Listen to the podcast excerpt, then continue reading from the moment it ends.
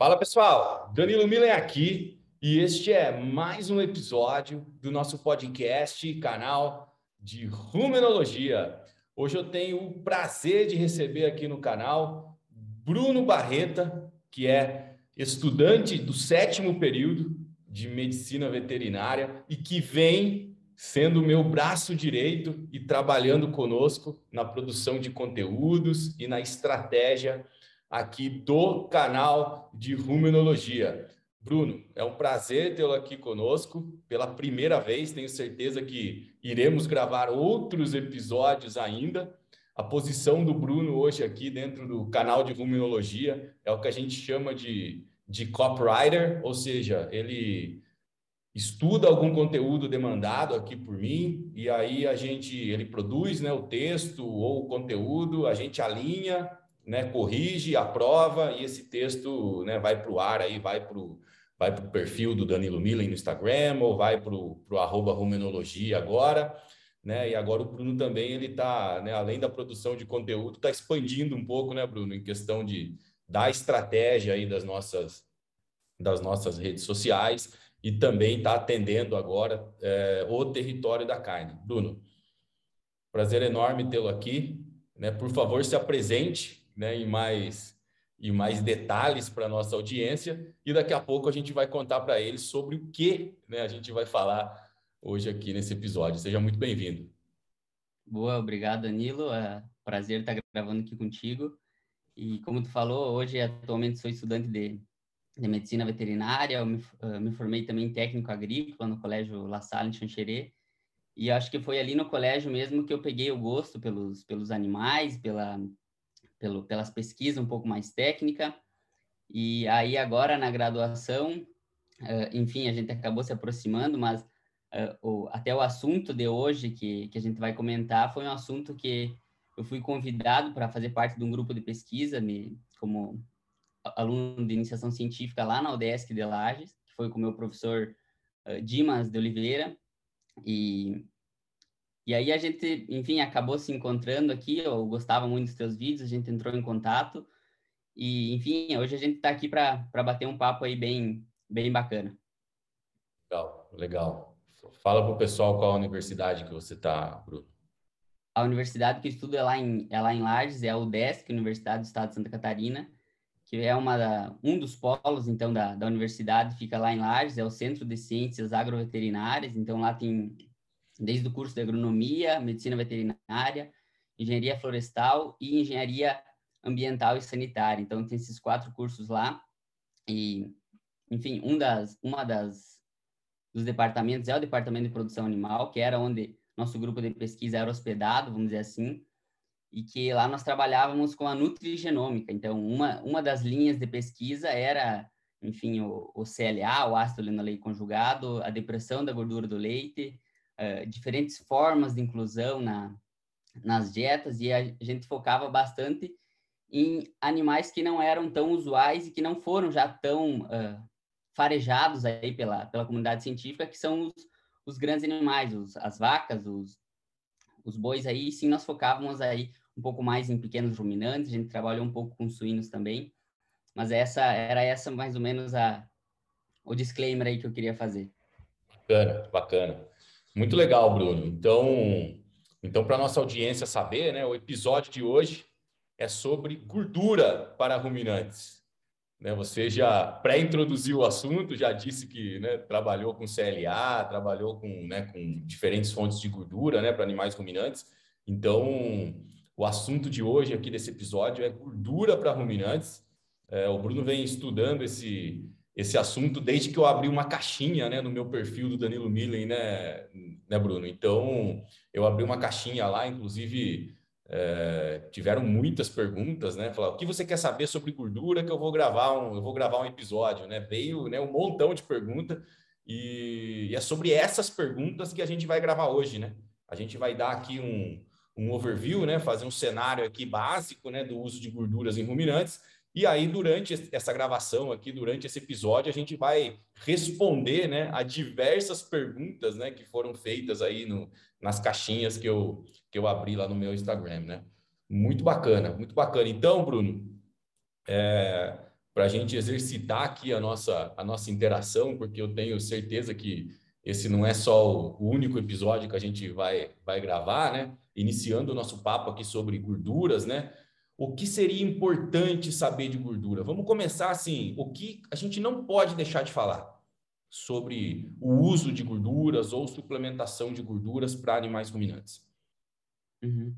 Só um, um, ponto antes, Danilo, fazer um parênteses. Como eu estou no estágio de estudante aqui, uh, pode ser que eu acabe errando alguma informação, mas eu vou ficar muito contente de ser corrigido por você ou por alguém aí que tenha outra abordagem aí, coloque nos comentários.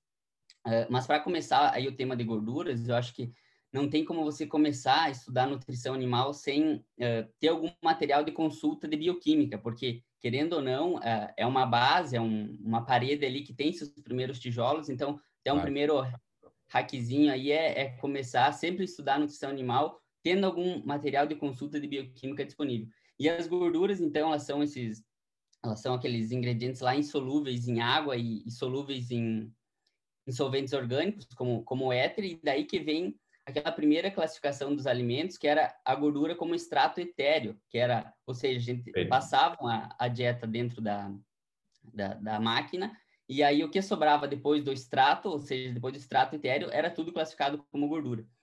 E, e hoje... A... Só, só lembrando, né, só lembrando, só lembrando, né, Bruno, que o extrato etéreo ele, ele tem um pouco de pigmentos, né? Então, tudo que sai lá do estratetério, ele não é 100% gordura, né? A mais, grande maioria é gordura, mas tem um pouco de pigmento. Se quiser, quiser saber o quanto tem de gordura, tem que fazer uma análise laboratorial para determinação dos lipídios totais, né? Dessa, dessa amostra, né? Mas dá muito próximo. Exato, ele não é uma, uma amostra tão, tão pura, né? Mas, e aí quando a gente olha ali os ruminantes e as plantas também, a gente vê que... Uh, a principal reserva, a principal tipo de gordura que tem são os triglicerídeos. Porque a gente, se a gente voltar um pouco mais atrás, os lipídios, eles, eles têm várias, vários tipos de classificação. Uma das principais são as gorduras e os óleos. Então, os óleos, eles são insaturados e as gorduras saturadas. Até teve uma vez um professor numa banca que falou que você falar gordura saturada é pleonasmo, porque geralmente a gordura, por si só, ela já é saturada. E e dentro, então, da, de, dessa área do, dos ruminantes, a gente tem que imaginar que é como se fosse um ser humano. E todos os alimentos que os ruminantes vão consumir vai ter algum grau de, de gordura e numa variação bem extensa. Então, o ruminante ele também vai estar consumindo gordura nos mais diversos, diversos ingredientes, aí, nutrientes que fazem parte da dieta dele.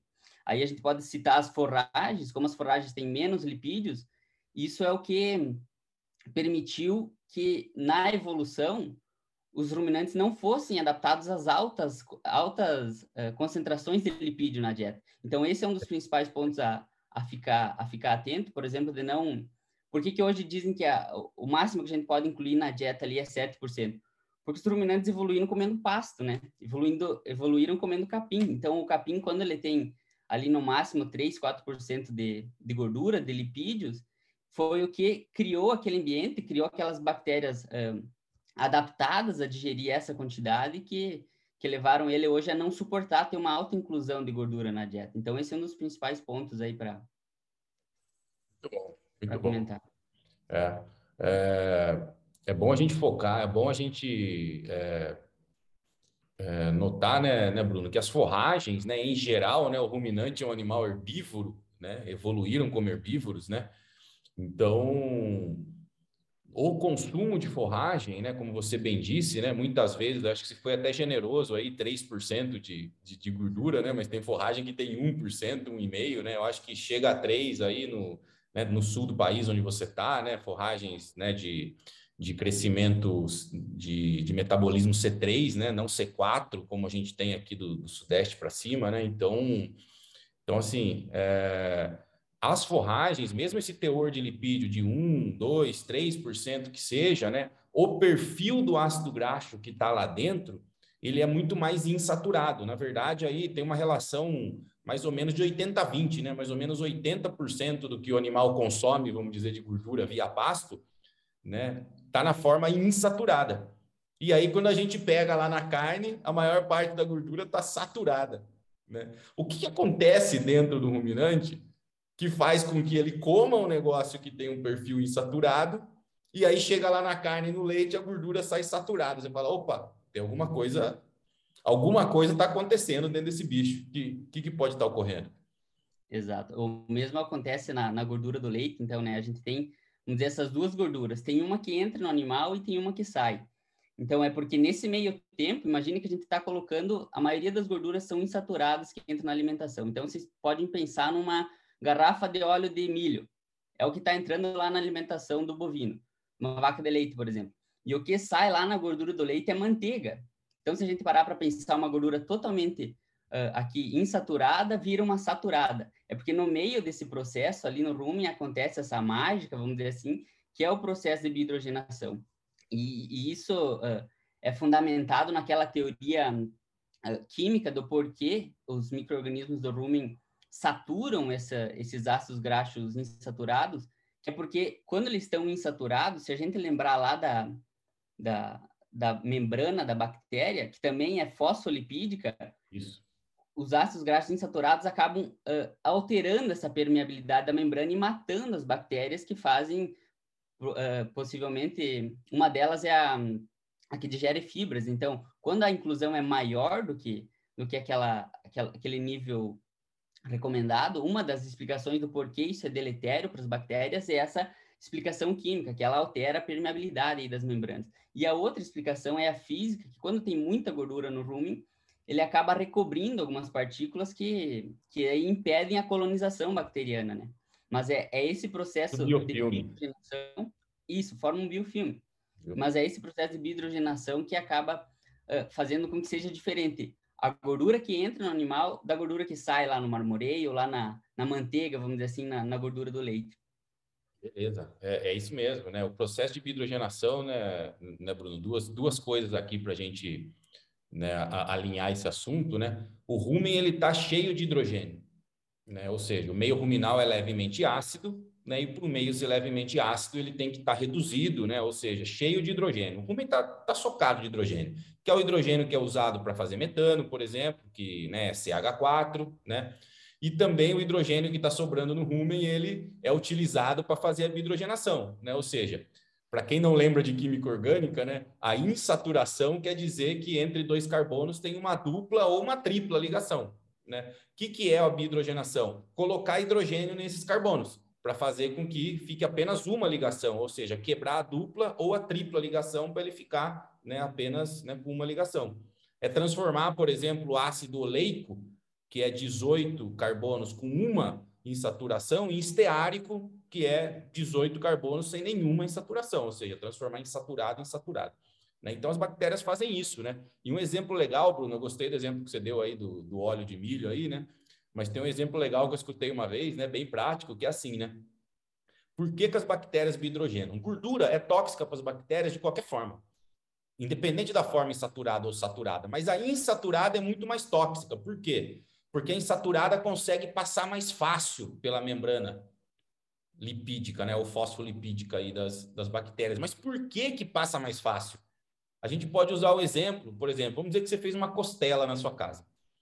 Aí, quando esfriou a assadeira da costela, aquela gordura que estava líquida ficou sólida, ficou aquele brancão da gordura. Com azeite acontece isso ou não? Você deixa o azeite fora da geladeira normalmente, o azeite fica sólido? Não. Qual que é a diferença de um e de outro? A gordura da costela tem mais ácidos graxos saturados, exatamente pelo resultado do processo de hidrogenação ruminal. O azeite, ele tem muito mais ácidos graxos monoinsaturados. Tá certo? Então pensa lá dentro do rumen. O monoinsaturado ou os ácidos graxos insaturados, independente da temperatura que tiver no rumen, e o rumen está com uma temperatura estrita de 38 a 40 graus, essa gordura vai, vai ser sempre super fluida. Ela vai conseguir passar pela membrana da bactéria muito mais fácil. Agora, já as gorduras saturadas, não quer dizer que elas não passam pela membrana bilipídica né, das bactérias, mas vai ser mais difícil. Né, porque ele vai ter uma consistência maior, vai ser mais difícil ele passar pelo, né, pelo peptídeo glicano ali, ou mesmo em bactérias gram-negativas, passar pelas porinas, vai ser mais difícil porque ele vai estar tá um pouco mais pastoso, né, um pouco mais solidificado, né, esse ácido graxo saturado. Então, as bactérias fazem hidrogenação como um processo de defesa. né? Elas têm que se defender, mas isso não quer dizer, né, que, que alguém pode, né, algum engraçadinho pode pensar, falar assim, ah, então se eu fizer um produto à base de ácido graxo saturado, eu posso colocar mais na dieta, né? Não, não pode. Muito bem, né, Bruno? É, é, é isso aí. É, eu acho que a gente pode falar, Bruno, em relação a, é, a um aspecto anterior a esse ainda, né? Que gordura, né? É, quando a gente decide colocar gordura na dieta, a gente substitui uma parte do carboidrato, né?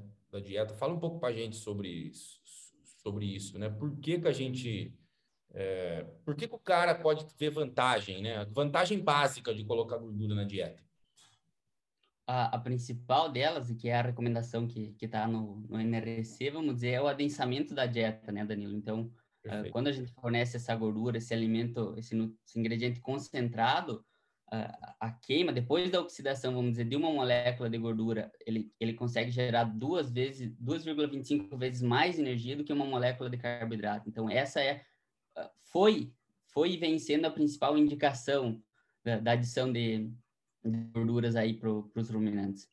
Não, excelente. Então, se a gente pensar, se a gente pensar, só para concluir, se a gente pensar numa, numa utilização estratégica para gado de leite, depois daquele período do, do, do parto, ali no pós-parto imediato, hoje a gente sabe que o período de transição é o período mais desafiador para vaca de leite moderna de hoje em dia, né? Então, se depois do, do pós-parto ela ainda não está ingerindo uma quantidade suficiente de nutrientes e de matéria seca, você tem que achar alguma estratégia que faça com que ela ingira aquela quantidade de energia necessária sem ter que usar das reservas corporais dela. Porque logo ela vai ter que conceber de novo, ela vai ter que alimentar o, o neonato, ou seja lá o que for, e produzir o leite, né?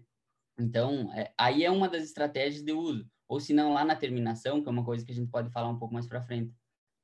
Perfeito. Acho que, é, acho que é bom deixar claro que para vacas de leite, né, o período, principalmente vacas de média e alta produção, né, a vaca perde score de condição corporal pós-parto, né? Por quê? Porque ela não consegue comer tudo que ela precisa para atender a exigência. Ou seja, a vaca fica em balanço energético negativo aí 60, 70, até 90 dias, né?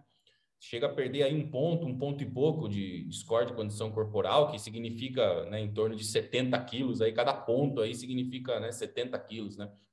Então, então, assim, se você coloca gordura na dieta, né, isso ajuda a amenizar, né? Não quer dizer que a vaca não vai perder, né, peso ou perder score de condição corporal, mas ajuda a amenizar, né, essa, essa perda de gordura no corpo, que depois é, vai redundar num tempo mais curto para a vaca voltar a dar cio, né? E aí, então, né, é, conceber novamente, né, e ter uma nova gestação, né?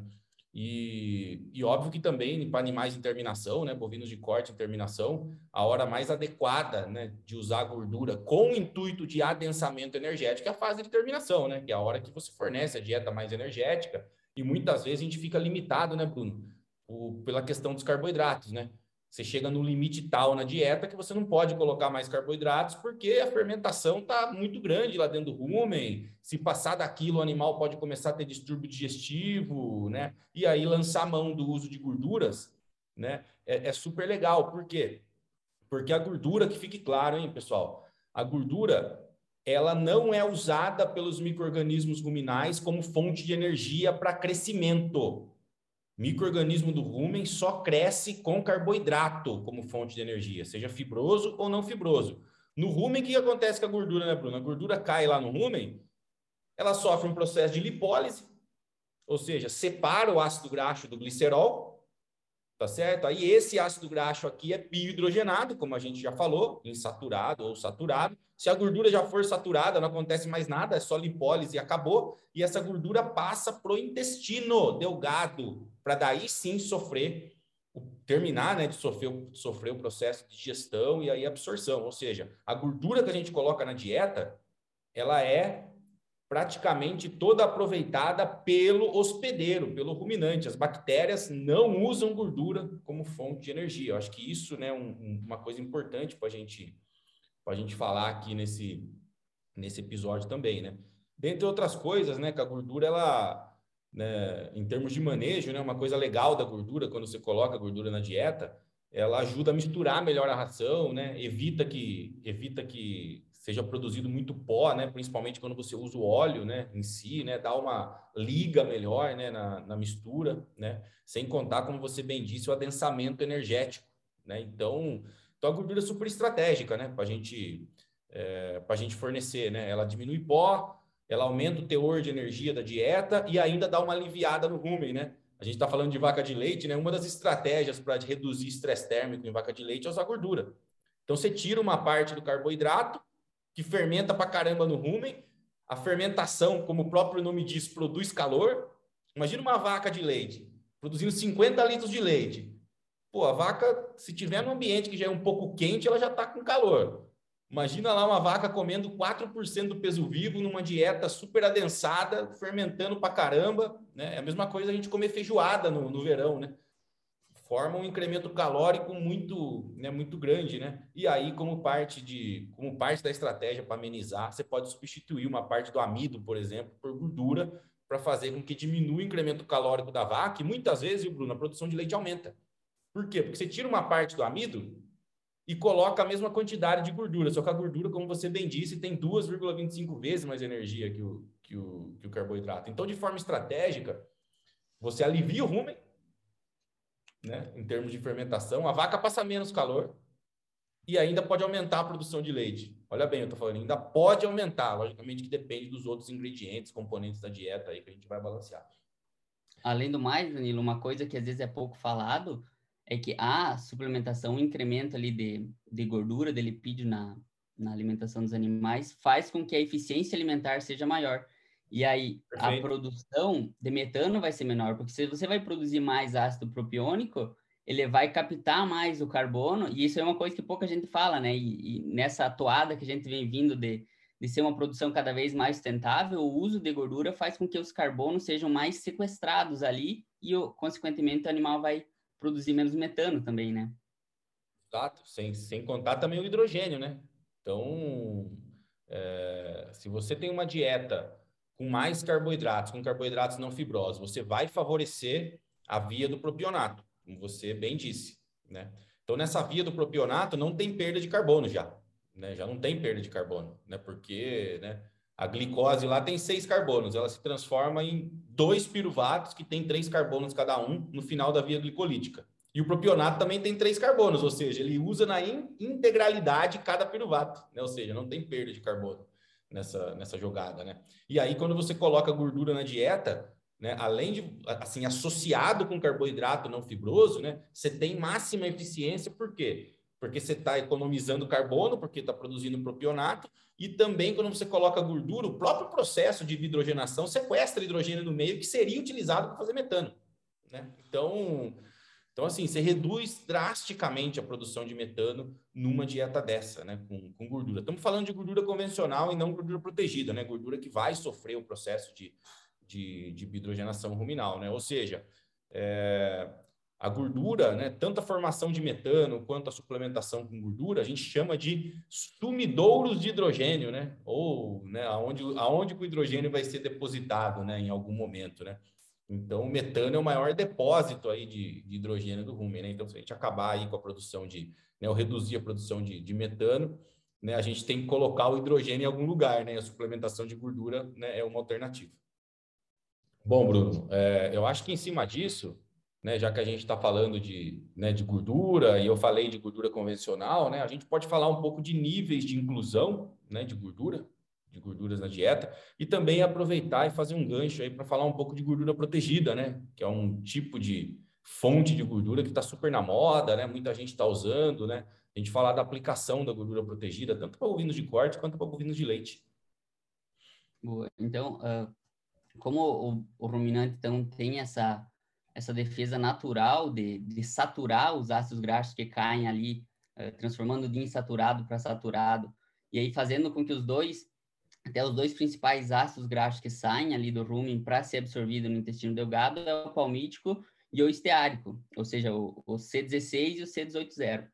Os principais. E aí o pessoal começou a ver que às vezes você ter mais ácido graxo insaturado para absorção dos ruminantes era uma coisa interessante, principalmente para alterar o perfil da gordura do leite e também para, por exemplo, alterar o perfil dos ácidos graxos da carne.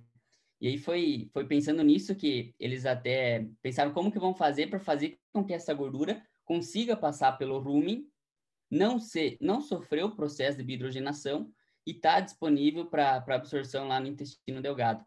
E aí foi, acho que uns uh, alguns anos atrás que eles criaram, vamos dizer, eles inventaram assim esse os sais de cálcio, né, Danilo? E aqui tem até um ponto que, que você fala muito que é às vezes 90% das criações de hoje são só pessoas ligando os pontos, né?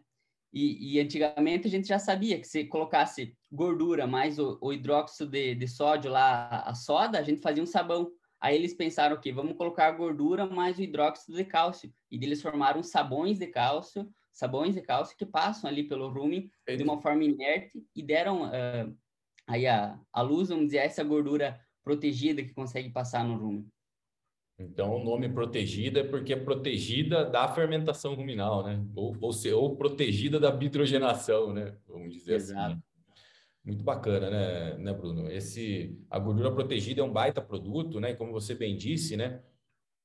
É, por que proteger, né? Porque a gente quer levar os ácidos graxos insaturados até o intestino, porque num ajuste fino de dieta, essa gordura protegida pode é, aumentar marmoreio da carne, né? A gente gravou um episódio, eu gravei um episódio sobre marmoreio, né? A gente pode colocar até o card aqui dele, no, né? Aqui para o pessoal acessar depois, né? Eu falei bem disso, né? Ou seja, o ácido oleico lá, né? Que pode estar presente na gordura protegida, ele ele tem implicações positivas no marmoreio. Então, fazer com que chegue esse ácido graxo no intestino é interessante, porque em programas de qualidade de carne isso pode dar um, né, dar um up aí, ajudar a melhorar o marmoreio, né? Para vacas também, em, em, perto de, de, de, começarem a ciclar, né? Tem, uns, tem alguns efeitos muito legais de gordura protegida para vacas, né? Antigamente, na primeira versão aí do Megalac, né, que foi produzido, né?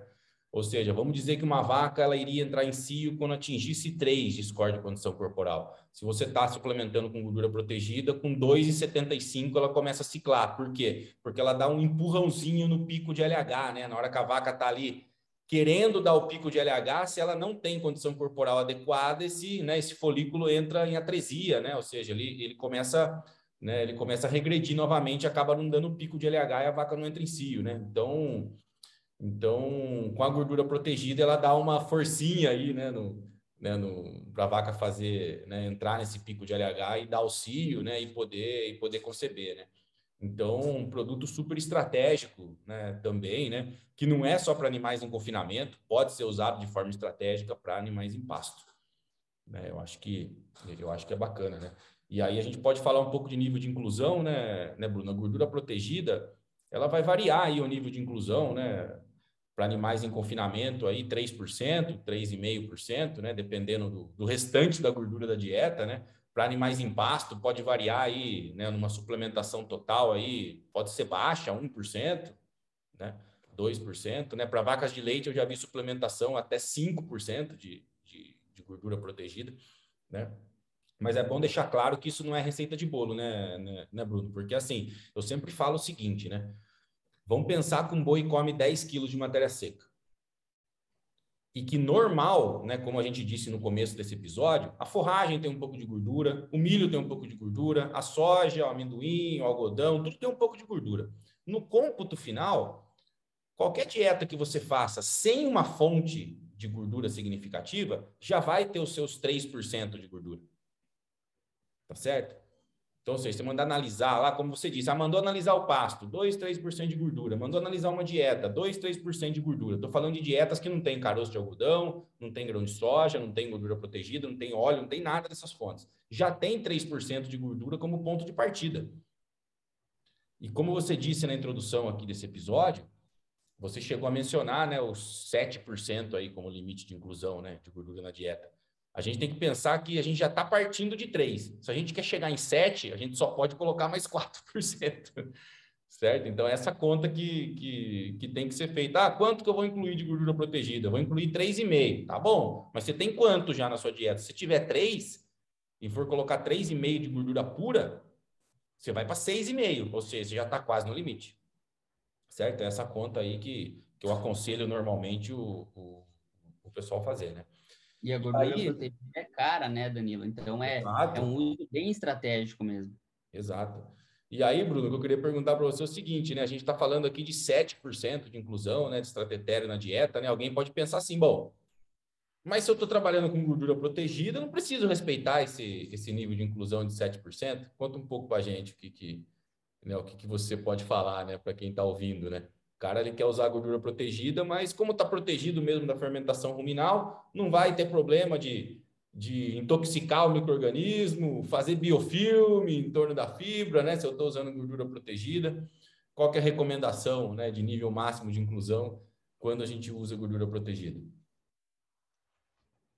olha, Danilo, aqui é a volto lá naquele ponto que acho que tem que ser bem bem estratégico de, do uso da gordura protegida, uh, mas é justamente você também olhar o preço da gordura protegida uh, para quando você vai incluir e de não passar desses 7%, seria isso?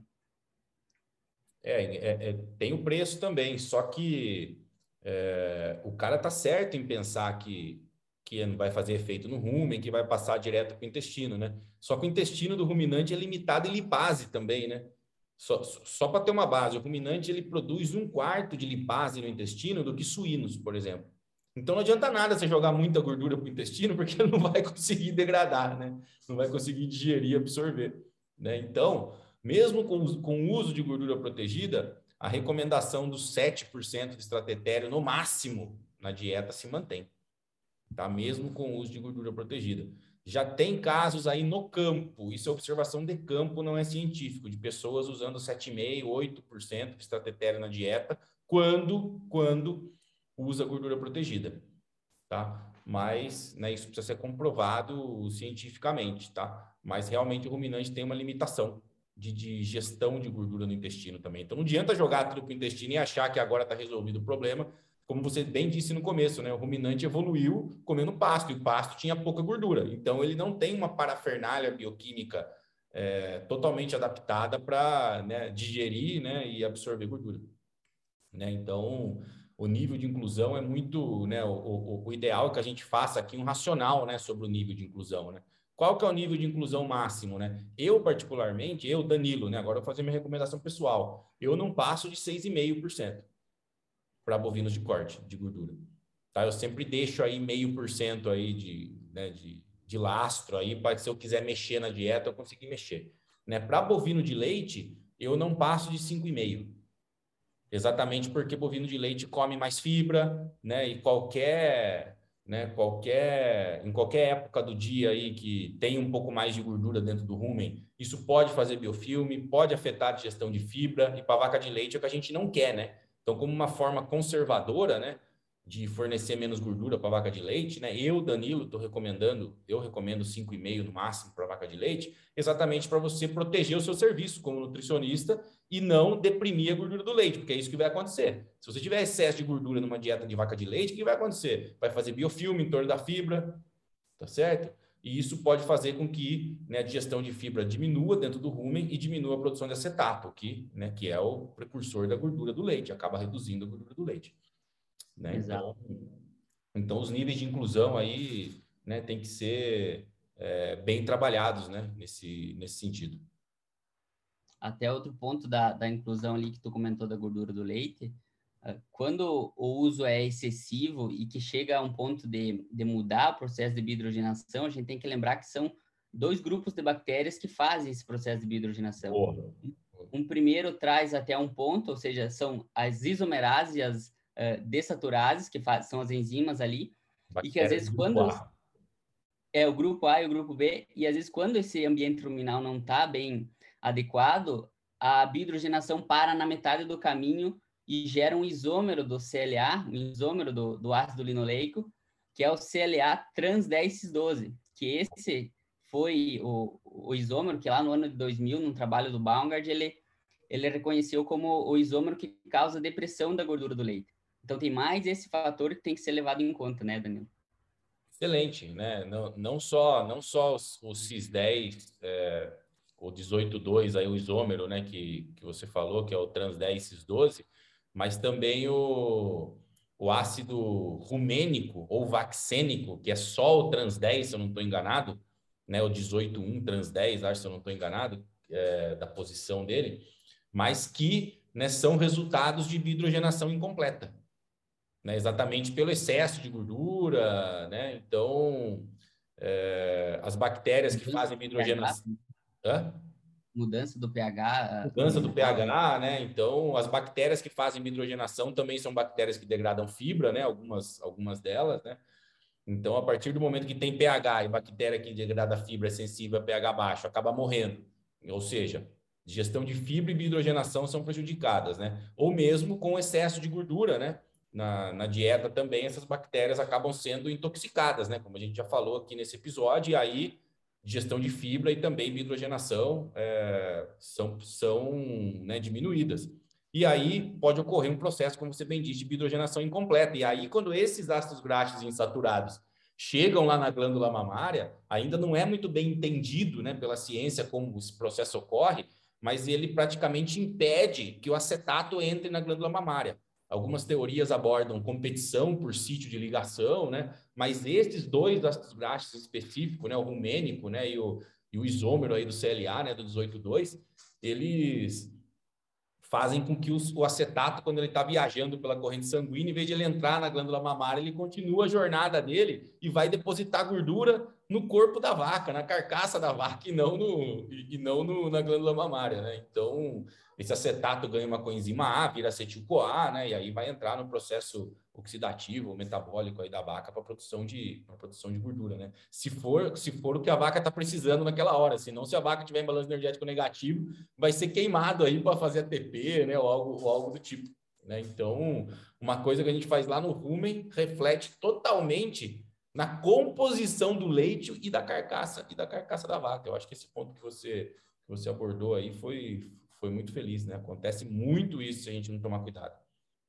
Uma outra teoria do porquê o, o CLA causa depressão, e que eu acho que está, me corrija se eu estiver errado, mas acho que está sendo bem estudada já, é que ele inibe lá na glândula mamária algumas enzimas da síntese de novo, que é aquela síntese que, que produz os, os ácidos graxos, alguns de 16 carbonos e os com menos de 16 carbonos. Então, a, a enzima, até me lembrar, a ACC e a FAS, elas são muito uh, pouco expressas quando tem a presença do trans 10 cis 12 lá na glândula mamária. Perfeito, perfeito, é isso mesmo. É isso mesmo. E aí diminui a produção de, de gordura do leite, né? A gente começa a ter. Aí o cara nutricionista, ele tem que estar tá muito afiado para ele não pensar que fala assim, pô, isso aqui é baixo pH, né? Baixou o pH do rumen, diminuiu a digestão de fibra, né? E diminuiu a gordura do leite, né? Como que o nutricionista corrige isso, né, Bruno? Para saber se é isso, se é problema de pH ou problema de gordura, né? Você manda analisar o leite, né? Você tem a produção da vaca daquele dia, você manda tira uma amostra do leite e manda analisar, né? Gordura, proteína, CCS, né? Uma análise normal. O que que acontece? Para ter depressão de gordura do leite, você precisa ter diminuição da produção do leite em quilos, não em porcentagem. Tá certo?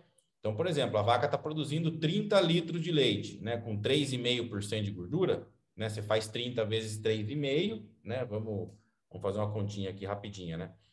Você faz 30 litros, né? A vaca produzindo 30 litros vezes 3,5 de gordura no leite, ela está produzindo 1 quilo 0,5 de gordura por dia. Certo? Se de repente a vaca se mediu lá, está dando 3,3 de gordura no, de gordura no leite. Certo? Você falou, pô, diminuiu a gordura, a vaca está produzindo menos gordura. Mas a produtividade da vaca também pode ter mudado. Tá certo? Vamos dizer que a vaca, né, ela ela está produzindo, né, está tendo uma outra produção e quando você faz a conta dá os mesmos 1,05 kg, ou seja, não está tendo problema de redução de gordura do leite. Em quilos está a mesma coisa.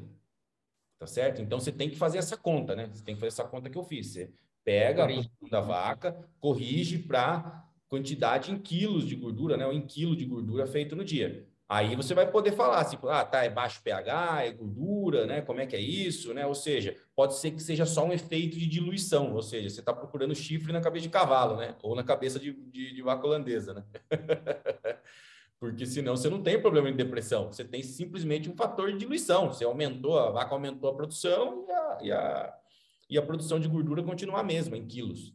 né? Quando a gente tem problema de biofilme, é, inibição de síntese de novo, realmente você diminui a gordura em quilos, tá? A produção de gordura né, em quilo absoluta, né, dentro do rumo. Beleza, Bruno, excelente. Eu acho que a gente abordou aqui praticamente todos os aspectos básicos, né, do uso de gorduras para animais ruminantes, né? Falamos tanto de, de bovino de corte quanto de bovino de leite, níveis de inclusão. Acho que o papo foi altamente técnico, né? Então, te parabenizo aí pelo, né, pelo, pelo, pela sua primeira gravação aqui, a, aqui no canal. Trouxe muito conteúdo de, de qualidade que eu tenho certeza que vai engrandecer, né, o conhecimento da, da nossa audiência. Muito obrigado pela sua participação, muito obrigado pelo seu trabalho, né, pelo excelente trabalho que você vem fazendo aqui no, aqui no canal de Ruminologia, né, e, e que com essa equipe ainda pequena que a gente está tá formando, a gente tenho certeza que, como eu sempre falo aqui, a gente vai atrair muito mais apaixonados pelo mundo do Rume aqui para o canal. Exato. Ninguém nasce grande, né, Danilo? Uh, tirando um monstro, mas ninguém nasce grande, então todo mundo começa e, e, esse aqui é o começo, acho, de, uma, de um movimento aí bem grande que eu acredito que tem um potencial enorme também. Provavelmente vamos... A gente não abordou tudo, mas aí no, nos princípios básicos de, o que, que tem que, o que, que você tem que imaginar quando você fala de gordura na, na, na, na inclusão de gordura aí na dieta ruminante? É que vai sofrer a lipólise, é que vai sofrer a biohidrogenação, você precisa de um rumen bem uh, ajustado, e também tem a questão da maquinaria lá na glândula mamária. Enfim, essa, essa maquinaria, essa matriz de produção de, de lipídios é uma das coisas mais complexas e, e eu acho bonitas também da natureza. Excelente, com certeza. O ruminante é um bicho fantástico, né? Eu sempre falo que o ruminante é um animal super evoluído porque ele, né, ele perseverou e está presente aí em todos os continentes, né? E praticamente aí em todos os países, né? Em climas frios, em climas quentes, semiáridos, né? Sempre tem um, alguma espécie de animal ruminante por lá. Bruno, muito obrigado pelo seu tempo. Valeu demais esse bate-papo. Espero te receber aqui novamente em breve. Grande abraço. Grande abraço, valeu.